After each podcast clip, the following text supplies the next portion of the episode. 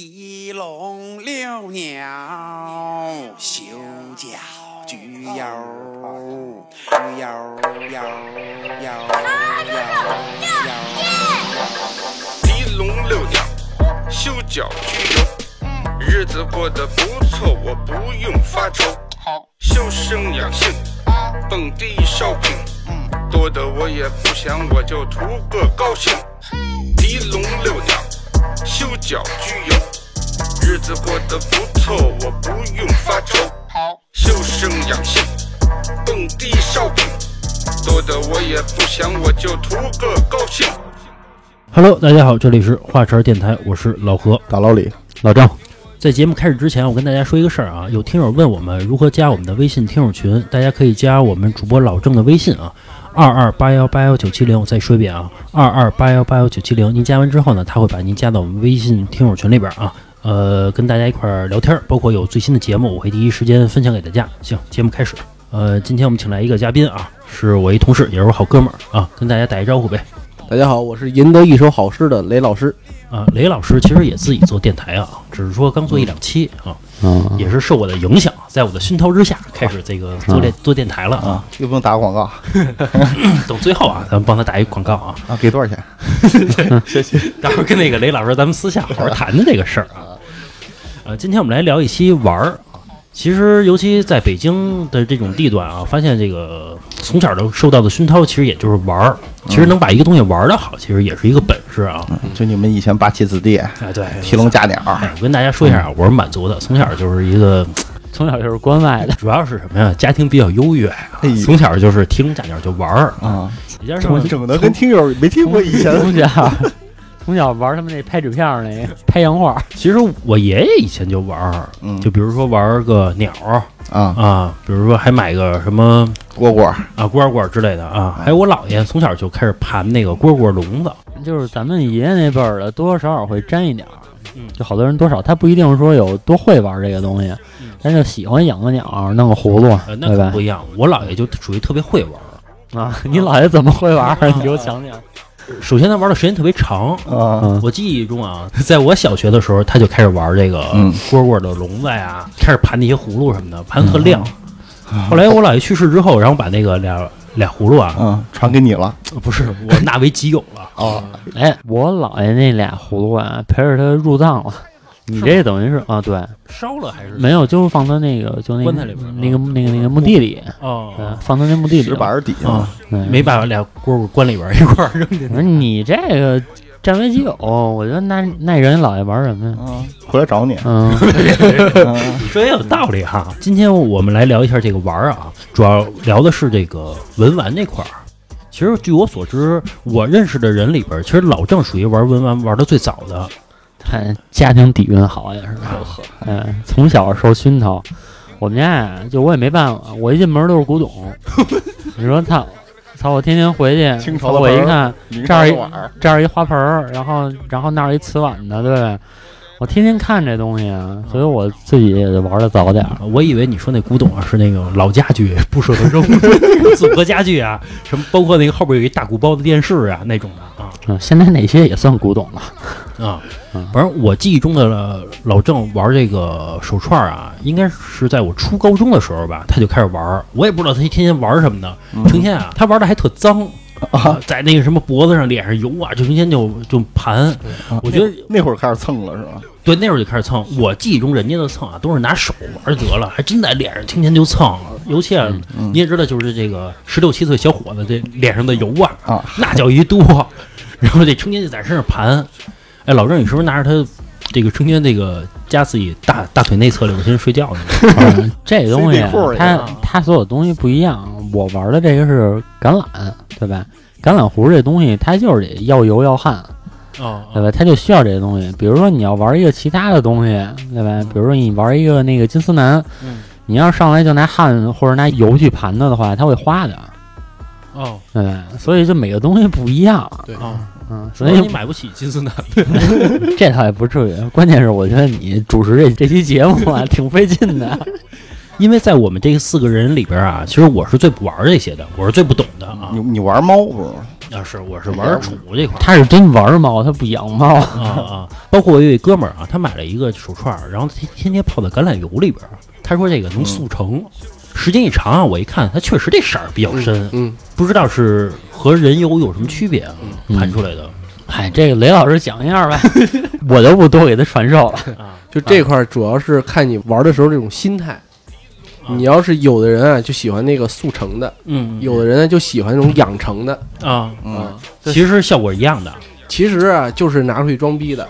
啊，你你看我这有多牛逼啊！你看我这油，嗯你看我这色儿，啊啊啊我曾经在闲鱼上买过一串儿，嗯就买过一串儿那个金刚，嗯啊就是鸡刷的，那个鸡刷的真的是三百六十度就无死角儿那嗯个，就是你摸就它不是你手上的油，你摸那串儿那串儿上就渗着油，哦那那个特别牛逼，鸡刷的大概是十块钱一串儿，哦，能达到效果就好了吗？不是，但是说鸡刷的它是怎么着啊？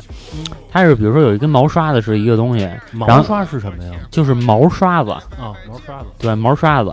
嗯然哦后 比如说在这个毛刷子上弄上油，嗯然后你有一个东西，比如一铁签子，把这一串儿串儿给穿起来，然后叭就一直转，哦，然后让那刷子一直刷它，对吧？可能刷个多长时间，它那自己就透亮了。但是鸡刷的颜色嗯跟你自己手盘的颜色一定是不一样的，因为手盘的颜色每个人。他他因为这个手的这个是可能汗手、油手嗯或者是干手嗯，它盘出来的效果都不太一样，颜色都不太一样。你看老郑说的时候啊，这雷老师一直点头， 这个赞成啊，嗯因为老郑说的还还对啊对，因为我不懂。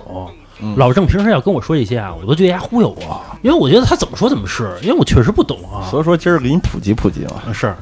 然后据我所知，你们三个玩的还都不一样。老郑呢，就是拿一手串儿，一二百块钱买的，一玩就玩一年 多，两我这手串儿就是这几串儿吧，没有低于一千的是吗？啊。对，那你跟我说让我在淘宝上怎么二百块钱买一个呀？因为你因为你无所谓，你又不玩儿。入入门对儿，，入啊，你还门，花那么多钱呢？嗯，哎，老李，你玩的是是什么呀？我玩儿是那个藏传藏传佛教的一些物件儿吧，因为听友看不见你身上挂的东西啊，嗯嗯，老李挂了一身骨头，啊也不是一身骨头，啊就是有有有有骨头，也有别的一些，就是他们藏传佛教他们念珠上的一些配饰啊，或者说是一些，比如说他们计数的呀啊。这些玩意儿。你说那计数的，就是他那个喇嘛拿一东西老摇转着那东西是吗？不是不是，转的那个那个是转经筒，因为转经筒里面包的全是那个经文，啊你转一圈儿就相当于是你念了一遍经。哦啊，我反正我也 不懂，真的假的？那个雷老师玩的也不一样哈，我玩的比较杂一些，啊，就是比如说木头啊也有啊，玉也有啊，嗯呃，玛瑙啊，还有这个蜜蜡都有啊啊。嗯我最开始玩这个是，首先先是看路边儿上，因为我们家住这二环内嘛，啊，嗯，强调一下二环内，都带着这些东西。然后嗯当时就想着是，他有我也得有，啊然后呢，呢，我这个呢还必须得比他这牛逼，就得买。但是呢，你不懂，嗯，你就得买到那个次货。啊，然后呢，你要懂呢，你就能买着好货，嗯所以说你也得再去学这里边的知识 去。就是拿出去跟老头儿嗯 PK 哎去这是吧，其实我觉得这个雷老师这个不但玩儿这个古玩啊，可能玩儿的东西比较杂，这表我觉得也还可 以，是吧？劳是吧？啊，呃，嗯什么都得沾点儿，什么都沾点 儿。对，这我发现是近几年啊啊再去这个潘家园儿这种地儿溜的时候，就给我的感觉啊，第一显得不是说我自己拿一什么串儿，拿一什么东西，我发现大家表都不错，哦，真的就是有很多其实比较小众的表，嗯就是你在这个像像这种潘潘家园啊这种地方，其实都能见着。就比如说那什么老表肖邦啊什么的这种品牌，其实它也是跟劳一样是这种顶级品牌，但是说其实平时咱们大众带的人并不多。啊，嗯，我发现现在玩这些东西啊，都牵扯钱，没废话钱，就玩不出好的来。那那句话怎么说来着？文玩无贵贱，人心有高低。不是，那你要真正比钱呢？我操，盘一金的，我来一钻石的不完了吗？对吧？钻石那叫玩珠宝，这个玩的东西跟珠宝是两个体系的。哦你要是珠宝，就玩那什么什么讲究祖母绿啊，什么乱七八糟的那些东西，对吧？对，所以说这文玩这几块儿就有这么几个怪人，嗯那其中一个就是说给这个星 月上面镶钻石的，啊，便宜点儿镶个什么银、金，再就是镶点什么那个那个松石南红是吧？你要镶钻这个确实有点夸张了啊。这老李啊，老觉得什么都夸张 啊！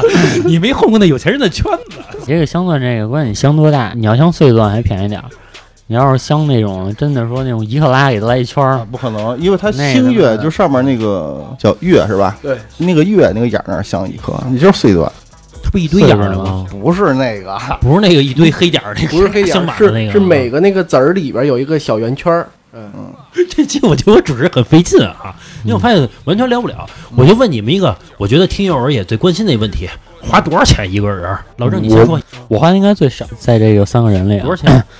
呃，我大概是一共把所有东西都算上啊，可能也就是花了几千块钱，五六千块钱。啊？嗯，那你算很初级的，啊，对我很初级，因为我一共就反正就有几个串儿，然后就是原来有几个那个就那罗汉的橄榄核，嗯对吧？然后其实像这种罗汉的橄榄核这种东西，你也说不好它的价值。就比如说，就这橄榄核本身，它肯定有一个价值，它到底多大多圆，嗯，对吧？它它确实有一价值，但是它价值其实并不高。它真正是它的雕刻的工艺嘛，嗯但是雕刻的工艺，你说这个工艺可能值五千，嗯我说这工艺可能值五百，这你说不好，除非是那种真的是那种大家名家的那种，那种又太贵。我看好多那个雕成生殖器的那个，那是不是贵啊？ 那也不也不贵，那只是雕的东西不一样。也是看人看谁雕的。哦对哦这也分名家什么的，是吧？对我之前也买过一个橄榄核，嗯，我的橄榄核就是一般，嗯但是呢拿出去，因为橄榄核一看橄榄核你分不出来高低贵贱来，啊，对就得看雕工。啊然后我就拿着我的橄榄核就去嗯工美找一大师去雕去了。这橄榄核不贵，一千来块钱的串儿，然后呢雕完了，嗯雕工费嗯，要了一万，我操，你花那么多钱所雕以什说么呀？雕一马眼儿，呃，雕的 是十八罗汉， 哦，雕的罗汉，嗯，人家雕了多长时间啊？雕了一个星期吧，最后他会在最后一颗珠上给你他雕上他那个款儿款儿，现在也不是说都是纯手工吧，它也是就是也是机雕一部分，然后就打一模子再去手工呃吧。这雷老师啊，交完钱之后，人家直接放机器里边儿， 你也不知道是不是手我动的，我也不知是吧。道，我最后就是要那证书，哎，吹牛逼说，我对对这对就是他雕的，你没你看我兜里带着证儿呢， 不是，其实也能看出来手雕还是机雕，你这个机雕它不是完全机雕，它是给你机雕一个模子，他会用手去修。对，用用手在修。其实修完以后，我觉得啊，反正我是看不出来，嗯嗯，我看不出来这个到底是机雕。但是说它这里不还分南宫跟北宫吗？对。对吧？然后哦就是苏苏宫，嗯苏州那边是最有名。老何给你普及一下什么叫南宫跟北宫哦真啊的？有点茫然。北宫就是比较糙啊，我就这么理解北宫，对吧嗯？北宫就是比较糙，南宫就是你看这东西栩栩如生，哦这这基本就是南宫的。你看这东西就感觉挺糙的，那可能就是北宫的。不是北宫，就是粗犷一点，不用说的糙，就是他们风格不一样。哦哦，跟那个纹身似的，对在对，监狱里边纹的啊，就是比较糙的那种啊，但不代表说在社会上走不通，你懂吧？你要真是去那个纹身店纹的呢，就是特别细腻那种。但是纹身店那帮人往往怕监狱里边纹的那种人，啊是，吧？行，老李，你花多少钱？我应该是从一三一四年开始玩了吧嗯？最早那会儿也是玩星月啊，玩金刚这些东西，嗯到后来一点点才接触这个藏传的东西了。嗯然后打那会儿到现在玩儿，我我没算过具体多少钱啊，嗯但是我总体估摸了一下，应该不下二十个吧。可以啊，有钱啊。你现在，那你这些东西如果现在卖值多少钱啊呀、我没估过，但是我有一条串儿，卖八 千，我有一条，当时应该是一万五买的吧。啊？后来我找一个也是做这块儿商家，然后估了一下，他出五万，嗯、你卖了吗？没有。没卖就不是钱 嘛，是吧？人家给你过二十万，你不卖呢，那你就卖不出去嘛，对吧？我寻思什么时候缺钱了，找他挂上去。老李不是有一阵儿失业 吗？然后然后跟我说，我动过心思要卖我这 个这个这个宝贝了啊。等于你一共花了二十万左右呗，是是吧？对，应该不止。嗯，你媳妇儿不反对啊？嗨，别说啊，那雷老师呢？花多少钱啊？我大概西花了十来个儿吧，十来万。对你玩是几年了？我玩了两年才，那他比你们俩都强。因为怎么说，雷老师有一点，他也玩玉石，对玉石这块儿其实也不少。啊，我玩东西比较要面子，比如说我之前玩这个黄花梨，我还特意挑了个比较好看的，要那种带鬼脸儿的、带对眼儿的。啊，挑完之后呢，就拿出去显摆去了。嗯，人家一说，哎，你这个花色是不错，但是你这是什么呀？你这是康梨，你你不是游梨，啊，游梨会更牛逼。嗯，我他妈就去买游梨去，但是游梨呢，要出现好的那种花色啊，那种对眼儿的啊，嗯会很费劲。嗯等于说最开始是买了一个，对，买了一个游离，游离发现出去显摆去，人说你这游离是挺好的，但是你这花色又不行，又鸡巴买那花色好的游离去，哎，所以说就是老是这这种气势，所以说这两年就没少往里扔啊。那你这个两年花了十几万，可不少啊！不少，我两年都挣不了十几万，不是，那你媳妇儿不反对这事儿吗？呃，我是最开始是我是先玩，嗯，但我玩的也就是星月呀、金刚啊这种的，要然后比较平民的啊，对，比较平民的。我媳妇儿在我感染下啊，也玩儿，对，也玩儿。她是觉得呀，她不是玩儿，嗯她是觉得这玩意儿有升值空间啊，啊啊，因为一说什么什么料少了嗯啊，嗯一说蜜蜡不让卖了哦啊，啊就就是那个进口源少了，还有哎，她觉得这这有升值空间，嗯然后她就说你可以去买这个去了，那赚钱了吗？一个都没卖呢，还就是你拿你的东西去估个价吗？呃去估我啊，估我也还行，但是就是这种东西就是说什么，你要是那种速成的啊，我也就卖了。你要真是买完回来，你就自个儿玩儿吧，有感情你有感舍情，你就舍不得卖了。啊，你要说你真的说有一什么东西，然后你自己在你手里玩了好几年，就比如说我这串儿，对吧？可能它也卖不了多少钱。你说在我手里可能玩了有个三四年了，你就不想着卖了，嗯，对吧？除非说有人说，比如说哎三十万，对吧？给你一个没法那我拒绝的价格， 那我给他送送货到家，我当天晚还上请他吃顿，顿饭是吧？ 对，得请他吃人说顿好三十万啊！老郑，赶紧把图截下来啊，可不许反悔啊！ 我再问你们一个问题啊，作为这种门外汉来说啊，玩什么呢？到底这玩意儿啊？比如说我，我你看我喜欢动物，啊它是跟你有互动的，哎，觉得挺可爱啊，摸摸啊之类的这种，不是，这东西跟我们也有互动啊。你有什么互动啊？你就你就像那个老郑玩橄榄核吧，啊，它有什么互动啊？它会变色儿啊。对，就他会在你的努力下发生改变，对啊，对吧？那你穿双鞋，鞋底儿慢慢烂了，它也有改变呀、啊你不能这么说呀，我觉操，得，咱这期改抬杠，我觉得是，就是到底玩什么呢，让这些人这么痴迷？包括那个潘家园不还有几大仙嘛，就是什么啊南刷什么北不是嗯，啊，就那种嘛，么天打天被葫芦啊被打血葫芦僧那个，这个玩什么呢？成天，我一直不太理解这种这种啊。反正如果说是商家的话，我能理解，嗯人是赚钱的，做做买卖呢，对吧？嗯，那你真正玩的人还花那么多钱，还废寝忘食的，有的时候为一个这个手串还跑遍大江南北去，嗯，玩什么呢？到底我玩儿其实是觉得这种东西啊，会给我带来好运，比如说水晶啊，比如说天珠啊，这东西啊，说是它是有有有这个磁场，磁场的，有能量的，而且还能叠加的啊啊，我就会觉得我买完之后，我就升官发财了，我就 啊啊！嗯嗯，其实雷老师，这我抬个杠啊，有你那十几个呀，你你找一个， 你找一风水名师，给你好好改造一下，对吧？我觉得可能比这玩意儿还管用。哎，说到这风水啊， 昨天雷老师啊花了小二百块钱找人算了一命啊，嗯包括雷老师他媳妇儿也花了二百块钱算了一命。雷老师找我不完了吗？ 你就然这后雷老师算完那命啊，我感觉人跟公式的 给给列了一大表似的，一东西啊，嗯嗯，说的基本全是好的事儿是吧？说的怎么说呢，也是往好了去说，但是他也会中间告诉你哪几年哪几个月你需要注意嗯都是未来的事儿呗啊，。都是未来的事儿，你他算的对不对啊，你也不知道。对。他有的那种算命跟你说，要是不准，对吧？什么全额退款，什么三年以后你都找不着他了啊！然后你说不准，怎么叫不准呢？对不对？就属于智商税啊啊这个税我没少其交。实其 实其实有很多呀、我跟你说，雷老师，你下次直接找我就行。我看一眼，我就知道你大概的一个就是一个命理是一个什么样子，对吧？害厉害厉害！雷老师，雷老师这面相一看，嗯婚姻幸福，真的真的真的嗯满面红光了，是不是？不是鼻子，鼻子大，大鼻子不是性性，大鼻子性生活性， 大鼻子不是性能力强的意思吗？婚姻幸福也是啊，也有道理啊、嗯它都是根据这一块儿来，就是慢慢往那边拽嘛，对吧？因为什么，所以什么，哦哦对吧哦，？人家雷老师一看嗯就是这面相，我这鼻子可能是我挤粉刺挤的，我有点儿大家别不信人是老郑了啊，老郑昨儿还在家做法来着呢。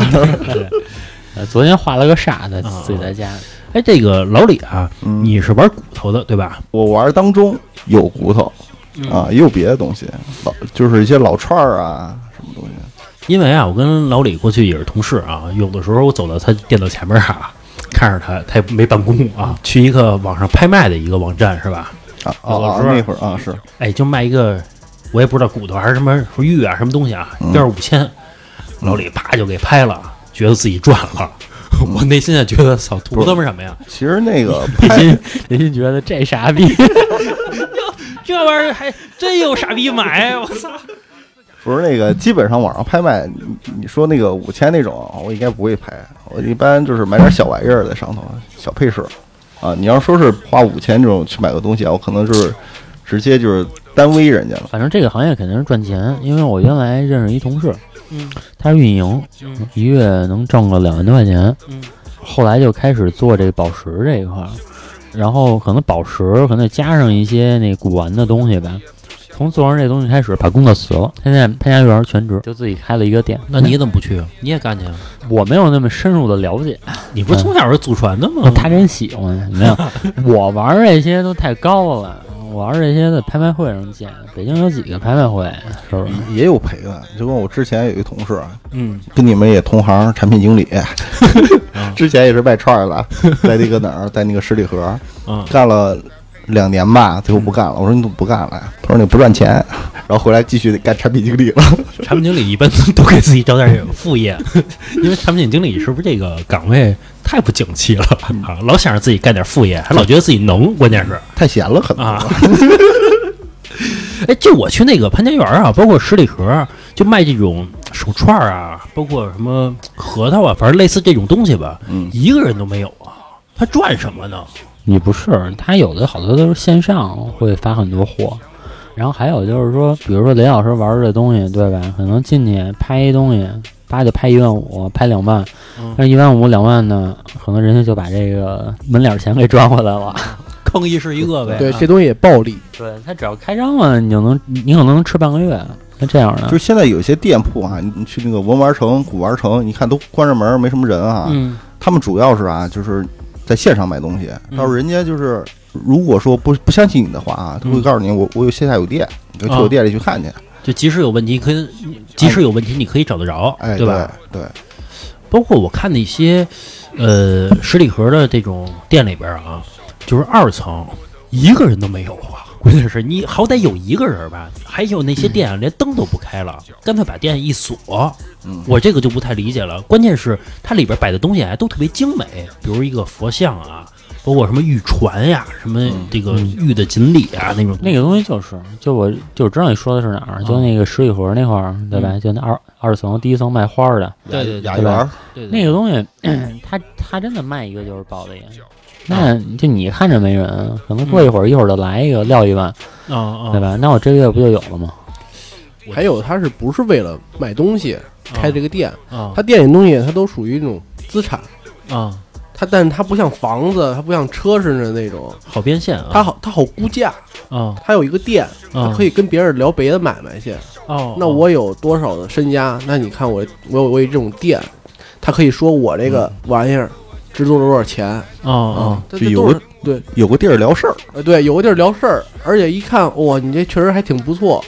但是跟他聊事儿的人可能不知道他这玩意儿到底多少钱，就觉得哦哦他很有钱，嗯哦咱俩这事儿这个往下聊，这个东西就跟老何原来你们家那个，你知道你们家楼有一人，嗯然后那个租别人房子，然后摆了一屋子花瓶，不知道就是他摆了一屋子这种花瓶啊什么的，啊也不交房租，然后也明确跟房东什么都说了，你不能进我家，我家里一花瓶好几十万。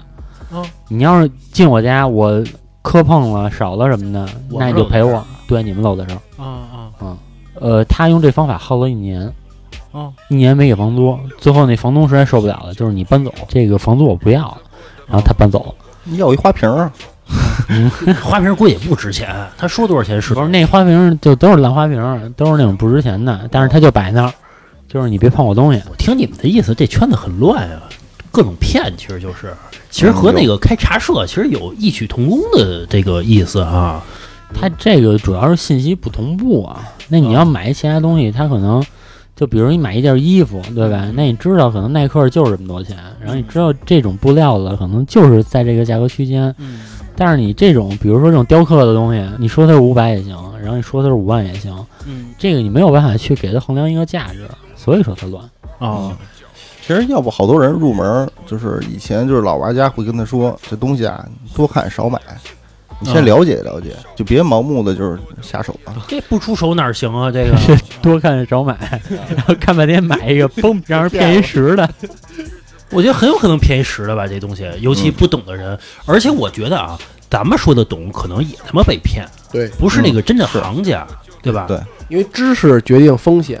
啊那每个人不是所有人都是马未都，是吧？啊，买东是不是也被骗啊呀、那他就不说 了。对，而且他有可能是这样啊，比如我是一个名人，我是一个收藏家，嗯，我买了老李一个东西，这老李卖我两万啊，实际呢，这个东西啊就值五千，我打眼了，但是呢，我是名人，我在卖这东西就值五万了嗯啊，我再给他讲一故事，一说，哎，老何收藏的，嗯嗯对吧？然后他就是我在在上面再刻一落款什么的之类的，嗯是不是就值钱了？哎，你说这种也有，但也有是什么？你是名人，啊嗯你来我这儿买东西，嗯我也把我的好东西给你。一嗯，说谁谁谁来我这个店里买过东西，那、嗯我这店也也牛逼。啊是，嗯这就跟那个我看抖音上面说，有一人拿一大珠子，说这个李连杰嗯几千万我没卖，还是一个亿我没卖那个东西是吧？嗯包括李连杰那个天珠不是说两千万买的吗？嗯，说现在价值一个亿，你就是因为他拥有的，要老郑才拥有这个天珠啊，五百万也卖不出去啊， 对吧？立马折价是吧？我觉得这东西可能它就得是放在名人的那块儿，它才能给它增值，因为有故事性可讲是吧？哎，我一直想知道天珠是个什么东西，到底？天珠其实就是一个玛瑙，哦，但是天珠啊，其实本来这个东西不值钱，嗯一抓一大把，有的是。嗯值钱的是什么？值钱是那些上了年份的，经历过什么那种古代打仗啊，嗯现代这种冷兵器啊，嗯最后生存下来的嗯，这种天珠才是牛逼。就是嗯为什么说它？因为它有能 量。啊就是所谓的至纯，至纯是什么意思呀？就是统称这种的，有能量的东西，经过历史的东西，就是叫唐。朝唐朝以前吧，应该是，嗯，那会儿的，那怎么能证明它是唐朝以前的呢？这就需要你充分的知识储备了。然后再去找鉴定机构鉴定一下去。嗯啊，呃，有一次我爸妈呀去西藏旅游 去，然后呢， 我记得老何那会儿老带着，啊，旅游完了呢，回来之后跟我说说那个说老何啊， 当然我爸爸当然了， 小何小说何，啊，我我妈跟我说，哎，小何呀、说那个给你请了一东西，哎，你一定好好带着，怎么怎么怎么样，多好多好。嗯说你看啊，给你爸买的东西啊，二眼天珠，嗯说没有你九眼的好啊啊。然后我这个说还特别有仪式感啊，帮我带上了啊呃你没跪地上，那不叫买，你要请。啊，请啊，跟加冕然后似那个的。几千块钱啊，嗯请的。说这个你一定好好带着，说能保佑你怎么怎么怎么样。说这里嗯边都是带有能量的，说最好的就是九眼了。说这个，反正特地去了一个地儿，说这个地儿就是专门这个这个有天珠的地方啊。嗯说这个就可是好了，就导游给你们拉一 坑，反正吧，这东西，然后我就天天带着嘛。带着的时候呢，正好那会儿呢，我跟这个老李还是同事呢。嗯，然后我带着的时候，老李一看，老李一看说你带着什么东西？我说这九眼天珠，我说厉害着呢。老李啊，可能略懂一二啊，看完之后笑了一下，走了。哎，我一看，我操，这表情什么意思？你这啊，你瞧不追起上去 问问，瞧不起人啊！再问啊，也不爱说话了啊，不爱跟我说，可能怕打击我啊。当初我爸妈买的时候，我其实刚给我带上的时候啊，我就觉得有点受骗的这种意思。我以为你立马感觉到磁场了。为什么呢？因为你想啊，那么好的东西就这么轻易的卖给游客了、啊，我觉得不太可能。你没觉得那两年好运连连的？运气确实啊也 又买车又买房又娶媳妇儿，对不对？这个东西我不夸张啊，就我曾经我见过一次，嗯那个是在我去那个海南玩的时候，嗯嗯然后那个海南那个店里呢，它有一个店，嗯然后卖的都是那种可能是小贝壳啊，那种漂亮点的贝壳，嗯或者也有那种珍珠啊那些东西。当时自由行从那店路过，嗯，然后就在那店门口等于是抽烟待了会儿，嗯待会儿之后啊，然后里边儿从那店里边儿嗯，应该是老板啊还是说那个还是里边员工不知道，然后他出来，俩人就抽烟在那儿聊，然后那个其中一人就问问另外一人说那个他说过来，这都几点了，怎么还不过来啊？嗯，然后另外那个店员就说呢，说因为还是一东北人，嗯，反正大家意思就是说你别着急，下一波鱼 啊一会儿就到， 就就是感觉。 就是感觉啊，就跟要收网一样那感觉，啊啊我操！我当时听他那语气啊，啊我都挺振奋人心的，你知道吗？我说 操，赚一笔这得，就是咱说先说手串这东西啊，一帮人去山里边去收核桃去，嗯啊，是比如听说什么包树啊听说包那个核桃山是吧？不是包核桃树是吧？反正那东西吧，一包，然后包了包完之后，说这个村儿的人啊就信任他，说这个核桃啊就卖给他，说之后呢，然后他把这个发往全国啊，他就成批发了，这个相当于这个核桃山的啊总代理嗯啊，说那个还宣称啊。别的地儿的人啊，可别去他那儿买去，那帮村民啊都不卖啊，就买他一人儿，说就信任他，说这个是不是就是一个假的呀？啊，从哪儿听的野故事？哎，我从那个抖音上说的啊，听的啊，嗯，其实我觉得这东西它可能种植户啊，肯定估计就是谁给钱多卖谁，啊啊，我这么寻思着。再其次呢，你说那个就卖它，其实可能就是合作多年了吧，啊互相也都信任一点儿。啊啊，老侯，我得问你一个问题：嗯你种俩核桃树，老李说呢，我一年给你五千，这俩核桃树呢全归我。然后这时候我来了，我说我一年给你六千五，这俩树给我行不行？你会怎么选择？卖两家是 吧？这会儿我就想啊，我再慎两天啊，万一万第一三个呢？啊，万一雷老师出六千六呢， 啊，对吧？我就卖给雷老师啊，谁给我钱我就卖给谁啊。呃， 昨结果天刮大 风，核桃树倒了。昨儿个我看了一个视频，就是他们卖金刚的那那些人嘛，哎，什么是金刚？说一下就是金刚菩提，啊就是说完金刚菩提还是不知道，就是你得解释一下这这是一什么物质？啊，什么是金刚菩提啊？长什么样啊？它小核桃小核桃，对啊，小核桃，大核桃 就是大金刚不敌， 还真是这么叫，真是这么叫。啊长得挺像啊的，这啊合着就是。先说这故事啊啊啊，也是一北京的一个商家，他去印尼去了，去印尼收货，嗯嗯去了之后他也是各个城市跑，啊嗯嗯然后是有一个地方只出这一个品类，嗯而且呢，这个树只在这个人他们家。你想印尼都是什么地儿？都是山里头特偏特穷那种的吧？可能嗯嗯然后最后买完之后呢，然后那个人问了一嘴那个那个种植户，嗯然后那个人说：“你这一年能挣多少钱啊？”咱咱也听不懂他说的话哈、反正最后那个人说，说他现在身家是五千万吧人民币，种核桃不是金刚。啊，可以啊，那咱也卖去啊，你也种去啊。你先， 你听完之后你还你不你行先吗有块地， 那种是什么地都长那对啊呀、呀、哦，你种苹果 啥也行，卖苹果啊对吧？就是就是说这手串什么东西，我就卖什么东西，不就完了吗？我就种牙呢，听着是一个不错的买卖啊，我听啊但是也是老树啊，人家那是，啊，这个还分老树跟新树吗？它的密度不一样，种出来的东西。哦，包括啊，我看那个现在潘家园啊，还有十里河有那种赌核桃的，对吧？它开青皮，对，它是一个核桃还没有开那个外边皮儿的时候啊，比如你可以三百块钱、五百块钱买，买完之后呢，要牛逼了你就赚了，当场他还回收。嗯啊，你要是说这个没开，就没成功，里边要是裂的什么的、坏的，有一虫子眼儿什么的，那你就算自己赔呗，对开吧盲？盒，啊，开包嗯对盒儿他那个不是说重点不重点儿，他得看开出来俩核桃品相，啊，它怎么配对样。儿，比如啊，我举个例子啊嗯，呃，原来我姥爷嗯买过一对核桃，然后这对核桃怎么看怎么像，啊嗯说我操，跟这俩核桃跟一个似的。个模子出然后后来这学 学塑料的呢，没有，嗯后来这学学呢，这俩核桃啊水泥的，就水是泥的，对它外边拿那个就那个水水泥糊的泥是吗，对对，然后给弄得特别像，它其实是假的行吗？？水泥它不是那分量不一样吗？不是，它可能就外边有一层，可能这是一个真核桃，然后可能外边就怎么着给弄一层。然后当时我姥爷就说说这是水泥的，说你看哪有这么像的核桃，说你花纹都一样。我怀疑你姥爷睡水泥啊，也不太真实啊。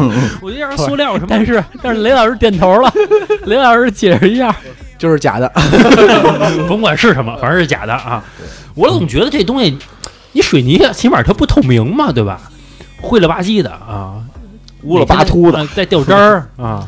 哎我相信再造上假油漆科技，我觉得起码是什么树脂的嗯那种东西，是吧？像那个潘家园门口卖那个地摊上那些，啊，都是树脂的哦，那些都是树脂的啊，就门口那些。哦哦，老李说这话的时候啊，仿佛自己是一个很行家的感觉 啊，永远不会被被骗，那不是，永远不会被骗。那我问一下老李，你被骗过吗？那肯定的呀。你怎么被骗过什么样儿？我记得有一年就是那个崖柏特别火，你说一下什么是崖柏就是一一种木头吧，嗯长在那个悬崖上头的啊？我再问一下，这木头玩什么呀？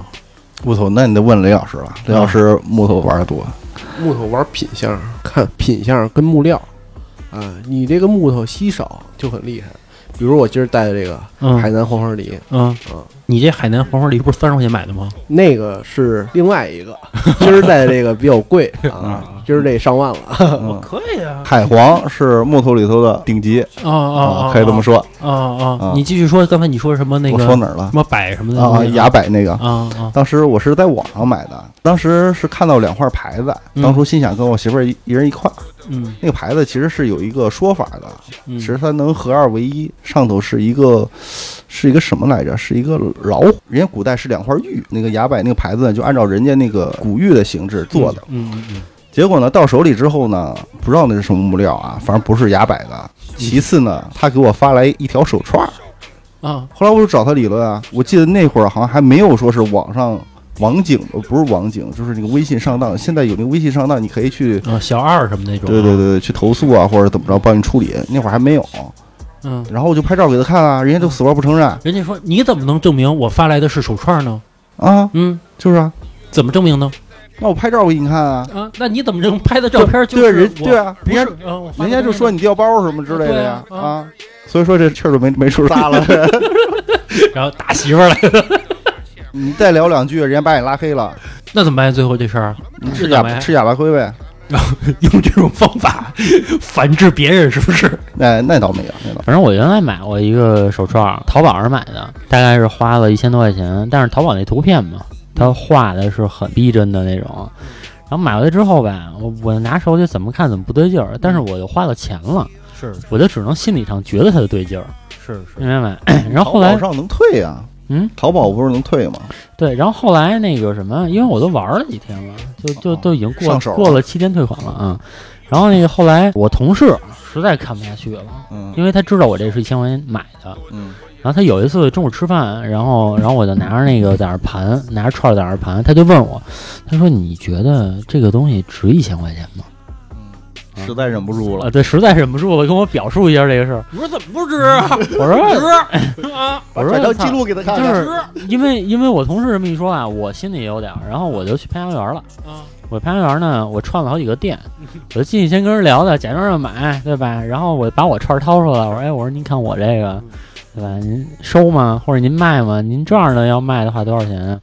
反正后来是两百到五百，不等吧，嗯，也没算亏太多。但是还是说两百的居 多。我以为商户直接把你赶出去了。 然后哦那你碰上那五百的，赶紧卖了呗，嗯两百块钱得给收回来啊，人不收，人就说卖好了卖五百啊！这么说的。然后然后其中还一哥们儿说卖一百，啊，然后我就急了你就不高兴了啊，！然后我就直接一下掉脸子了啊 然后我就直接上上淘宝，反正他们退不了货了，啊！是我直接给一差评，反正也写了好多东西吧，反正大概那意思就是说，操，你说一百块钱东西你卖我一千，嗯后来呢，过了一天，淘宝那个店家给我打电话，嗯嗯感觉那声音啊就跟含泪要哭了一样，嗯啊他说。他说：“您说这东西不值钱，那我说它值钱。您说东西不值就不值，对吧？那我们觉得它值。他说这东西跟找媳妇儿一样，对吧？ 那找媳妇儿一样，说您觉得不好看，那那我爱着呢， 怎么办呀？说的也有道理。就我觉得说的也有道理。啊我然后我听他这么一说吧，他态度也挺好的。这么说，然后我就心软了。我说啊，我说就是有点我说啊，我说我我说我说我这个听信一时谗 言，不好意思不好意思啊，我说我回头把你产品删了，我说看我还是怎么处理一下，对吧？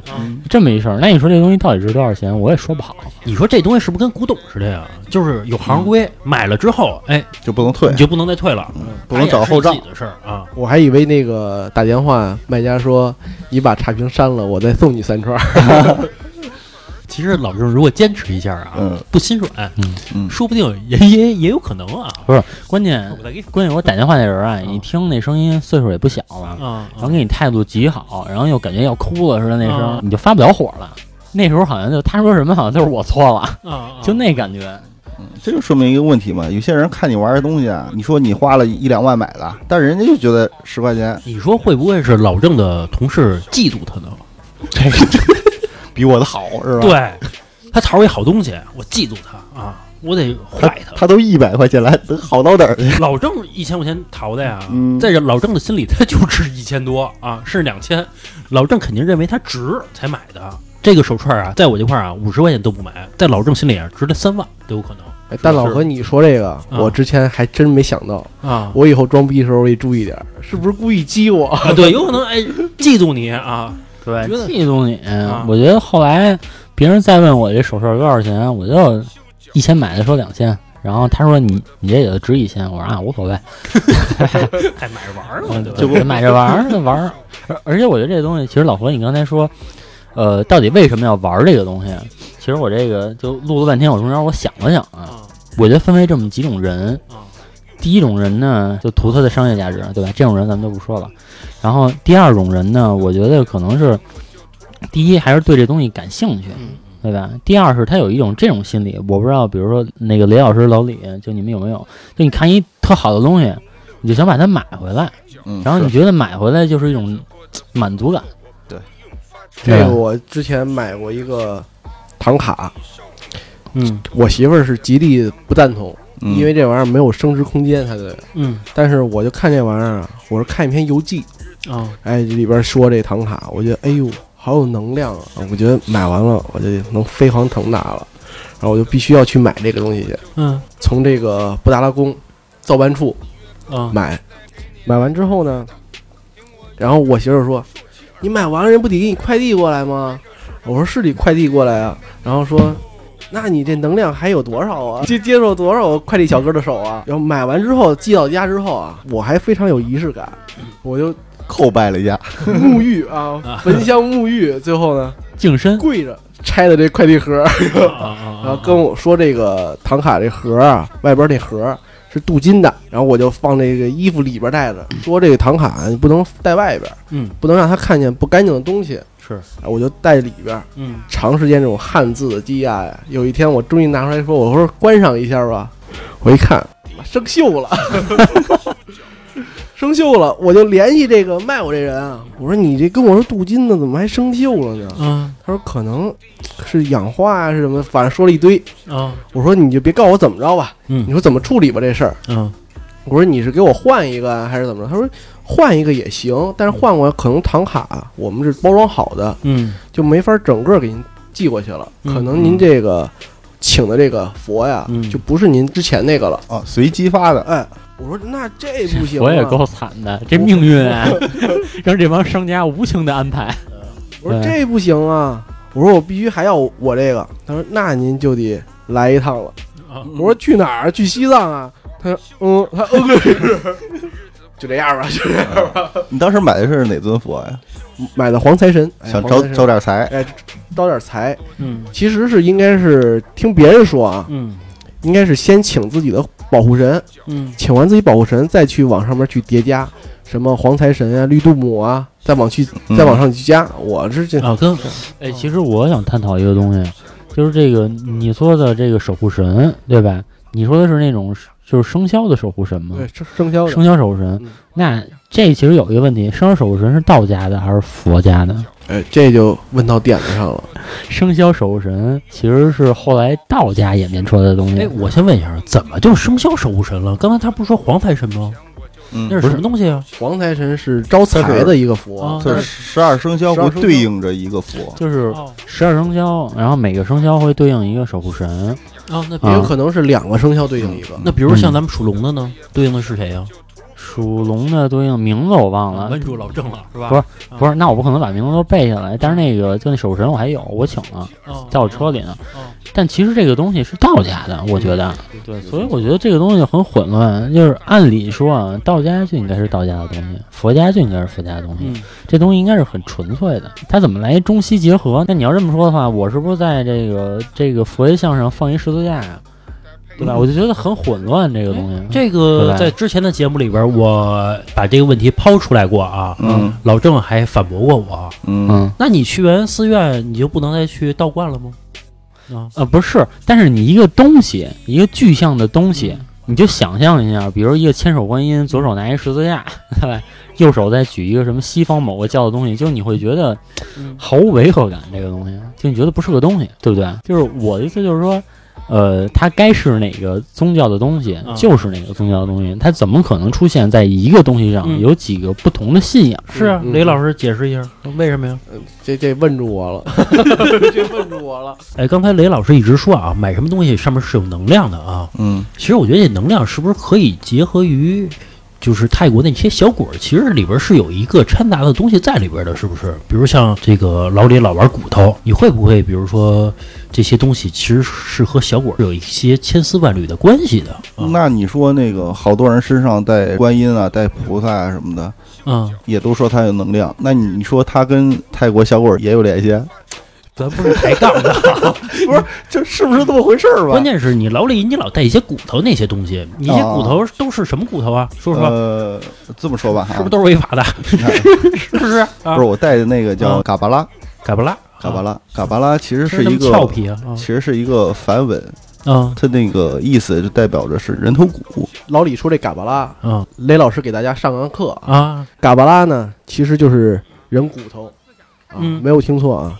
但是藏语里面呢，管它叫这个嘎巴拉。对，然后就是将这个人的头盖骨啊、嗯腿骨啊、指骨捐出来之后，做成这种特殊的这种法器，这是捐出来吗？还是偷出来的呀？这种呢就非常具有意义了啊。啊，然后这种呃人骨念珠啊，是这个密宗啊特有的一种法器，嗯但是也不是一般的人的骨头啊就能做出这嘎巴拉来，哦嗯，只有喇嘛的骨头哦，才可以。所以说，这种好的这种人骨念珠啊，会特别的稀少。嗯然后要买到这种真品呢、就很难啊。嗯，那这个喇叭很危险呀啊！在全世界走的时候都注意吧啊！哪天给你绑了，是你都做成嘎布拉，对，刚才像那个刘老师说的那个，为什么它是指骨啊、嗯腿骨、什么眉骨啊去做呢？好比说你指骨吧，你指骨你经常去念经嗯嗯嗯，啊、然后眉骨呢，你经常去看一些经文。不同的骨头啊，代表的是不同的这种磁场。嗯啊，嗯嗯，你可以看这你么说的，像你的这个手骨，嗯你经常去用它布施啊，去翻这种卷轴啊，它是这种能量。嗯像你这种腿骨呢，嗯像藏传人他们去朝拜去，啊嗯，他需要走啊，嗯磕长头，哎，然后头盖骨它是知识储备啊，它的这种能量是是最强的呀。哦，是这个意对思啊对对对。其实这嘎巴拉它有一段故事啊，啊那说一下。最初呢，嘎巴拉是一个印度一个大成就者的一个名字嗯啊，他叫嘎巴拉。之前呢，他的妻子和他五个孩子啊，就相继死去了，嗯然后在坟场啊，就挺伤心的嘛，嗯就是久久不肯离去。这时候呢，他碰到了一个瑜伽士，也是一个大师，正好路过这边，嗯然后就问他你为什么这么伤心？然后嘎巴拉呢就把这个事儿告诉他了，我妻子啊和孩子啊都全都去世了，嗯我无法忘记他们，啊，就是挺悲伤的嘛。是后来呢，大师就告诫他呀、说三界之中，生死轮回是众生都是在经历这个痛苦，嗯必须的啊，对，说众生啊都对轮回中的生生死死啊感到畏惧，并不是你一个人遭受这样的打击，嗯就劝诫他们。宽他啊，对对对，所以啊，再怎么伤心啊也没有用，是你不如去努力的修行啊啊、就劝他去去学佛嘛，其嗯实就是嘛。是哎，嘎巴拉就请教这大师啊，说我对轮回的生死啊很是畏惧嗯啊，请你教导我一个那个摆脱的一个方式。嗯后来呢，这个大师呢就跟他说：“你以孩子的骨头作为六饰，就饰品的饰嗯啊，将妻子的头骨当成那个钵。嗯”后来经过九年的修行吧，最后这个嘎巴拉也成了一个大师。啊哦，也成半佛了啊。对对，他好像是应该是八十四位大成就者中的啊，阿布拉大那师也吧就是成佛了。刚才老李说这个嘎巴拉，它其实是我这嘎布拉激起你们这么多的话啊哈，呃，因为嘎巴拉对还有一个事啊，我我也插一句，就是嘎巴拉就是好多人就是玩什么星月呀、 嗯，金刚，嗯还有什么凤眼儿菩提，这种种菩提吧啊哈。这种比较常规对性的东西啊，因为它也有中间有个东西，就是你修什么法，嗯你用什么样的菩提。哦其实嘎巴拉呢，就是被大家誉为是万株之王哦，啊。那个雷老师，你继续。嗯刚才老李说这嘎巴拉，它为什么有这么多话题呢？嗯是因为它是属于一种密宗教嗯，是玩的东西，然后呢，所以说它会有背后有很多的知识。然后我再嗯给大家上上课啊，啊就说到这个佛教啊，啊佛教呢，距今有这个两千五百多年的历史了，已经。啊啊它是起源呢是在古印度，嗯，也就是今天的这个尼泊尔的地区。嗯然后这个佛教啊，总共分为三个分支，嗯一个是上座部佛教，一个是大乘佛教，一个是密乘佛教。嗯像我们现在我们国家这种佛教啊，包括藏传啊，其实是属于这种大传佛教的。嗯真真正的藏传佛教呢，还是在尼泊尔这种啊大乘佛教，对大乘佛教嗯啊。大乘、小乘，然后他这个就是曾经有一位老师傅说过嘛，说无论你是就是修哪一派，嗯，最终达到的境界都是一个，就是禅定。啊，什么是禅定啊？我也不知道，就是就缠着不动嗯是吧？咱们要不懂 啊，我觉得咱们就可以不跨过这个话题，你继续说。啊，就是就是因为这个藏传佛教啊，跟这个我们的汉传佛教啊，嗯有很多的不同之处，嗯，所以就使得这个藏传佛教啊显得非常神秘。嗯是比如是说我们刚才说的嘎巴拉啊、是是，比如说还会有他们相当于的这种密宗的这种寿顶仪式啊，嗯都是很神秘的嗯啊。如果听友们想听的话，我也会再多说几句。啊如果不想听的话，就直接快想听 的话，想听的话就去雷老师的电台了。那个等节目最后啊，我说一下这个雷老师电台的名字啊。哎，对，咱们说一下这个有意思的小故事吧啊。雷老师曾经跟我说过，说这个红白二猪的故事，其实也是这个佛家做法的一个故事啊。嗯，就是我刚才说的这个密宗的一个传教仪式，行，那个雷老师给我们讲一下这个红白二猪到底是一什么事儿啊？就是说这个一个弟子啊，从入他们这个密门啊，嗯到修炼这到最高等级啊，嗯叫无上瑜伽密，它是会按照不同的这种境界啊，进行多次的灌顶。嗯所以说这灌顶仪式呢，是个非常神圣的这种仪式啊。嗯嗯如果一个弟子呢他是没有接受过灌顶的，啊他是不能够阅读他所学的这个教里边的任何的这种经典经文的。啊，那怎么灌顶啊？这灌顶啊，分为两个，你刚说那红白耳珠啊，属于第二个。啊属于这种和合大定，啊说的比较委婉一些。啊！那什么是和合大定啊？和合大定就是男女那个啊鱼，水之欢啊！对对。但然后我先说一个普通的啊，啊普通的这种灌顶仪式啊，就是在一个四面都画满这个佛像的一个修道场内进行。嗯受灌者呢需要这个沐浴更衣，换上这种盛装。嗯然后这个上师呢，他会手持一个装满圣水的宝瓶，嗯将这个圣水呢洒到这个受灌者的这个头顶，啊然后再去用一个头盖骨做成的这种器皿，嗯往里边呢这个倒上青稞酒，让这个受管者喝下。这一个呢就是一般的这种观景仪式，啊然后还有一个就是就怎么说呢，一个比较近密的话题吧，嗯就叫双修，啊就是你刚才说的红白二猪。啊这个时候啊是需要这个受灌者啊去嗯找到一个这个这个女的，啊这个女的同意之后，啊这个受灌者呢会把这个女的领到这个大金刚的这个寺庙。啊因为这个修这个无上瑜伽密的弟子啊，都称为自己是金刚，嗯那这个他们的师傅就叫大金刚嗯啊，修这个寺庙，然后进行这个所谓的加持。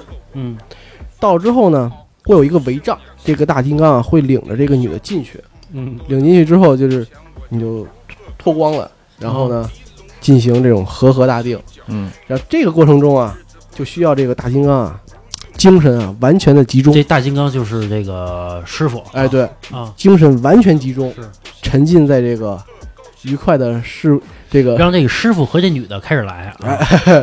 这哎个然后全神贯 定说得快啊，是吧？你得想想别的事儿啊。 然后呢，然后这个大金刚啊，会用自己的大拇指和这无名指啊，嗯从这个抠女的这个 双腿处啊啊，取出这个红白耳珠。这个红白耳珠啊，有一个学名叫这个摩尼宝。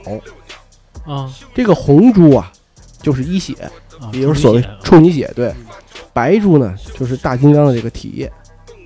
啊啊，就是射了，说白了， 啊对然后取出这两个之后啊，要放到这个受灌的这个弟子的嘴里边儿。就是这个师傅把这个女的给睡了。而且拿到这女的的一血了，并且把自己的精子和这一血塞自己徒弟嘴里边儿嗯啊，是吧？对，然后呢，这个弟子呀要咽下这红白二珠，哦，然后同时呢，这个大金刚啊会把这个女的啊手啊放在这个弟子的这个手心上，啊，他会说一句话，说什么呢？说是这个诸佛为证，将依汝。翻译过来就是那意思，说就是各位佛祖在上啊为我作证，我将这个女的呢授予你，啊然后从此与你呢共修双身大法。啊然后同时呢，也会告诫自己的弟子，在这个修行过程中啊，要谨遵他们当时的这个礼仪嗯啊、不能太贪图这种淫欲，否则是要下地狱的。然后他还会跟这个女的啊，再领着这个女的进到那个帷帐中，啊然后再进行一次和合大定，啊，第二炮啊这事儿就算成了。啊啊， 然后之后这个可以领着这女的一块儿修行啊去、了，对，因为因为在这个藏传佛教这个密宗修行啊，他们是认为什么呀？只有你体验到了这种真正的淫欲，嗯你才能去戒掉它。啊，你还觉得没劲啊，这东西啊，对对对对对对没有佛经有那是不是你要想从善，是不是得先杀个人啊？对吧？其实我觉得这逻辑是有问其题的实我觉得好多人他为什么最后会，比如说捐款成为大善人啊？当然这只是我片面的想法 啊，是因为之前他做的恶太多了。他才会哎，觉得他遭到了报应，他才觉得哦，原来我要做一个善人，怎么怎么样我？得积点德。对对对对，你看那个，我就是我个人观点啊，你看嗯那些影视明星干嘛把自己钱全都捐出去啊，还裸这这裸捐捐出所有的呀？好多明星不都信那个藏传佛教吗？啊，是嗯是是是，明星最爱去的地方嘛，龙虎山。谁？龙虎山为什么呀？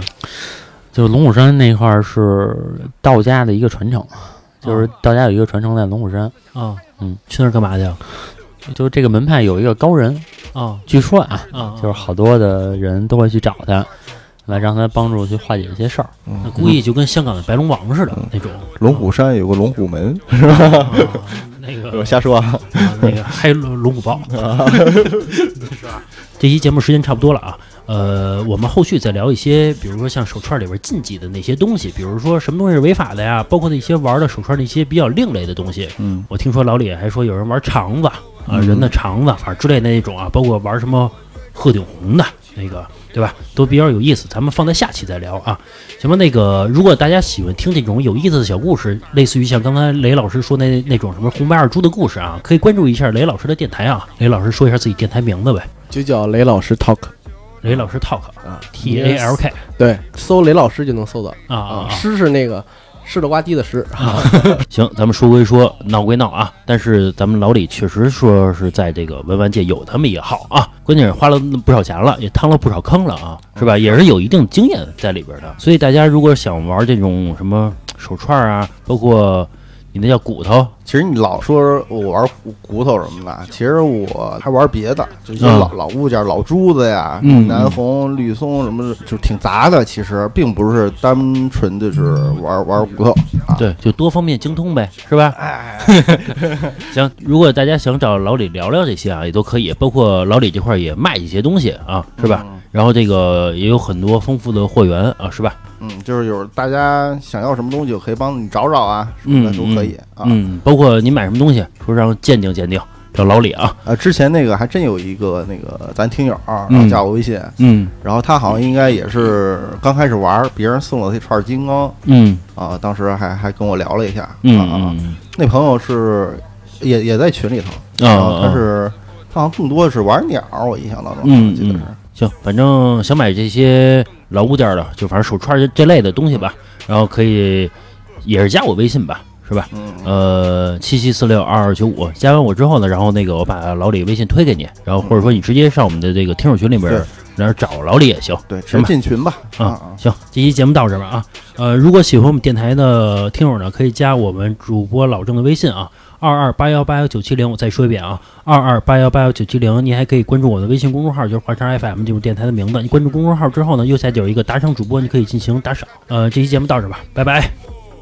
好好的日子咋能这样就去得过且过的？不得拜拜街坊，这不巧了吗？这不是，咱们出来喝点酒，聊聊正事儿。啥事儿啊？金起步，再配上铜锅涮肉，哼出来的小曲儿都朗朗上口。你先来。